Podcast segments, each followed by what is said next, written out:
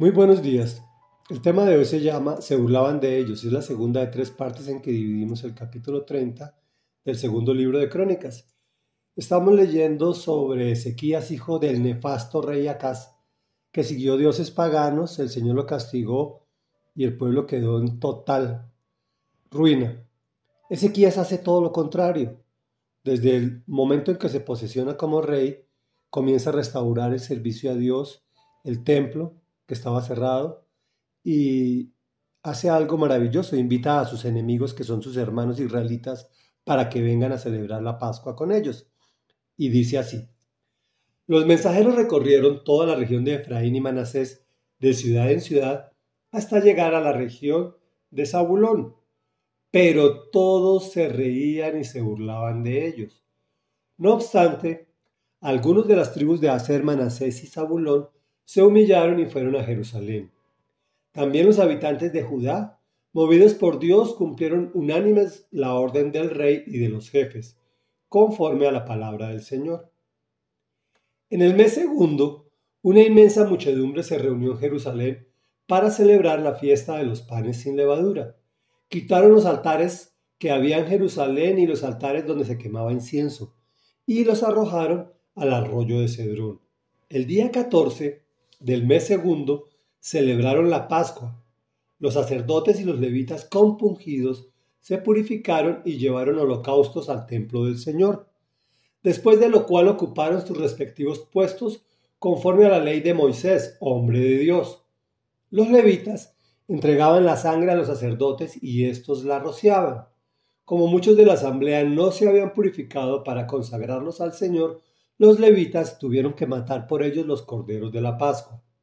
En efecto, mucha gente de Efraín, de Manasés, de Isaacar y de Zabulón participó de la comida pascual sin haberse purificado, con lo que transgredieron lo prescrito.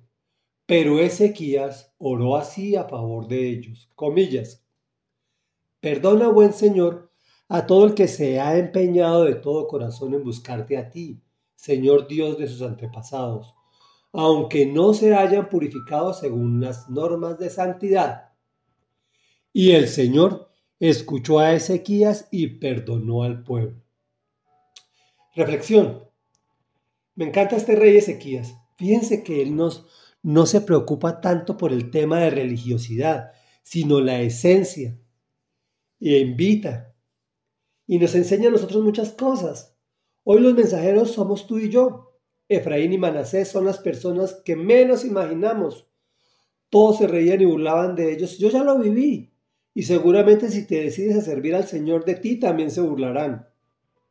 Sin embargo, en el momento de necesidad, de angustia, de enfermedad, te llaman para que ores.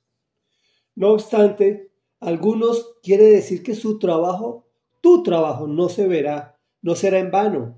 Mucha gente vendrá a Dios gracias a esa ingrata labor aquí en la tierra, pero que tiene una gran repercusión en el reino de los cielos. Quitaron los altares paganos que había en Jerusalén y donde se quemaba incienso, se refiere a las cosas que desagradan a Dios y que todavía hacen parte de nuestra vida, las cuales tenemos que extirpar y lanzar fuera. Mucha gente participó de la comida pascual sin haberse purificado. Quiere decir la ignorancia que tenemos de la instrucción en los caminos de Dios. En especial he visto muchas mega iglesias como su predicación se centra en la prosperidad, el diezmo, la ofrenda y pactos. Si bien esto es importante y parte del servicio, no debe ser el eje central que se presta al Señor. El eje central es Jesucristo, es el Evangelio, es su palabra, sin tergiversarla, sin acomodarla. Que Jesucristo es el Hijo de Dios, que Jesucristo es el único camino que hay para la vida eterna, que Jesucristo es Dios y que vino a morir por nosotros. Oremos. Amado Rey Dios y Padre de la Gloria, Padre de nuestro Señor Jesucristo, te damos gracias Señor porque nos das, das el gran privilegio de servirte, de ser tus mensajeros y llevar tu palabra a aquellos que la necesitan y todos la necesitamos. Gracias Señor porque algunos se burlarán, pero la mayoría vendrá a tus pies gracias al trabajo que cada uno de nosotros ejercerá. Gracias, Señor, por ese maravilloso privilegio que nos das.